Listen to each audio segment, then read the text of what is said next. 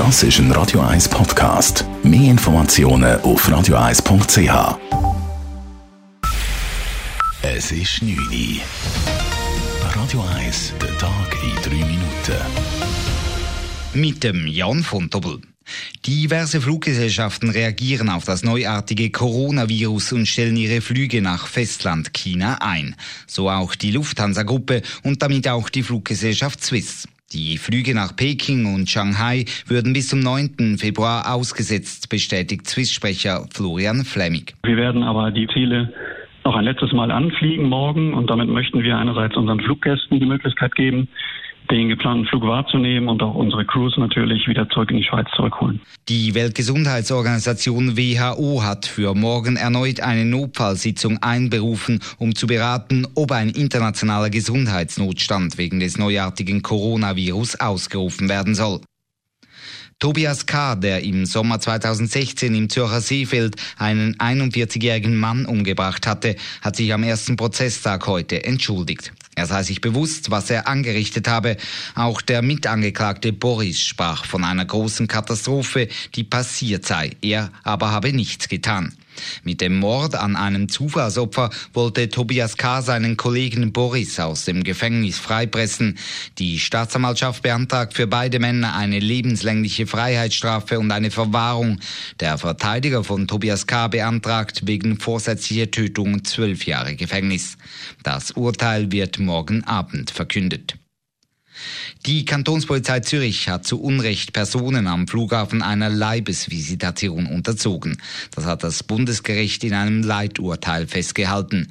Insbesondere bei der Untersuchung von Körperöffnungen müsse die Polizei zurückhaltend sein, weil die Menschenwürde beeinträchtigt werde, hält das Bundesgericht fest.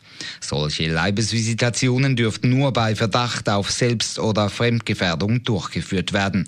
Gegenüber Radio 1 zeigt sich die Zürcher Kantonspolizei einsichtig, man werde künftig zurückhaltender sein.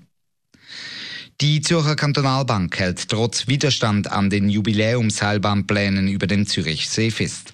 Sie zieht das Urteil des Baurekursgerichtes gegen die Zürichbahn ans Verwaltungsgericht weiter. Einzelheiten von Dave Burkhardt. Erstaunt sind die Gegner nicht, dass die ZKB den Entscheid vom Baurekursgericht weiterzieht. Unverständlich sei der Weiterzug. Trotzdem heisst in einer Medienmitteilung von der IG Seebecken Seilbahn frei. Mittlerweile haben sich nämlich der Gemeinderat, die Justiz und auch die Bevölkerung mehrfach und deutlich gegen die Seilbahn über See ausgesprochen. Und nicht sinnvoll sei der Weiterzug, weil für das Projekt weiter der Eintrag im kantonalen Richtplan fehle. ZKB sieht das wenig überraschend anders. Die Zürichbahn erfülle sämtliche Anforderungen, vor allem wäre die gesetzlich streng geschützte Ufervegetation nicht tangiert. Dave Burkhardt, Radio 1. Die Zürcher Stimmbevölkerung wird voraussichtlich im Mai zum vierten Mal über ein Fußballstadionprojekt auf dem Hartturm abstimmen. Das Referendum gegen den Gestaltungsplan ist zustande gekommen, bestätigt die Stadt. Vor gut einem Jahr hatte die Stimmbevölkerung dem neuesten Projekt mit einem Fußballstadion und Wohnungen zugestimmt. Die IG Freiräume Zürich West wollte den Entscheid aber nicht akzeptieren und hat das Referendum gegen das Projekt, genauer gegen den Gestaltungsplan ergriffen.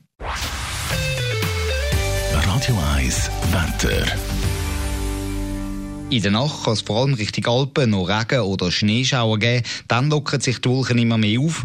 Morgen gibt es einen Mix aus hohen Wolken und Sonnenstrahlen. Gegen den Nachmittag erreicht uns eine Warmfront und die kommt mit dicken Wolken und am Abend gibt es dann auch wieder Regen. Die Schneefallgrenze die ist bei rund 2000 Meter morgen.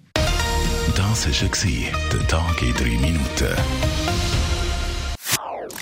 Das ist ein Radio 1 Podcast. Mehr Informationen auf radio1.ch.